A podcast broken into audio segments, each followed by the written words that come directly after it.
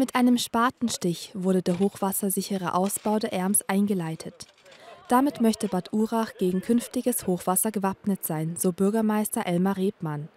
Denn das Ereignis aus dem Jahr 2013 soll sich nicht wiederholen.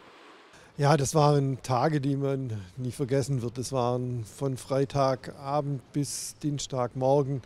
Das ganze Wochenende hinweg waren wir hier wirklich in Alarmbereitschaft aufgrund des starken Regens. Ähm, dann mussten wir dem Abend, am Freitagabend auch noch ein Todesopfer beklagen. Das Hochwasser hat damals auch die Innenstadt bedroht. Aufgrund des Einsatzes von Feuerwehr und dem Technischen Hilfswerk konnten aber größere Schäden vermieden werden. Dass Maßnahmen zum Schutz gegen Hochwasser her müssen, hat allerdings nicht erst dieses Ereignis deutlich gemacht. Die Planungen im Gemeinderat begannen bereits im Jahr 2012. Seitdem gab es viele Abstimmungen, unter anderem mit dem Landratsamt, und das erste Planfeststellungsverfahren für die Stadt. Nun kann mit den ersten beiden Bauabschnitten begonnen werden.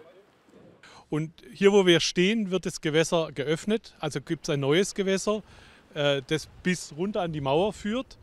Und das derzeit bestehende Gewässer hinterm Gebäude wird anschließend verfüllt.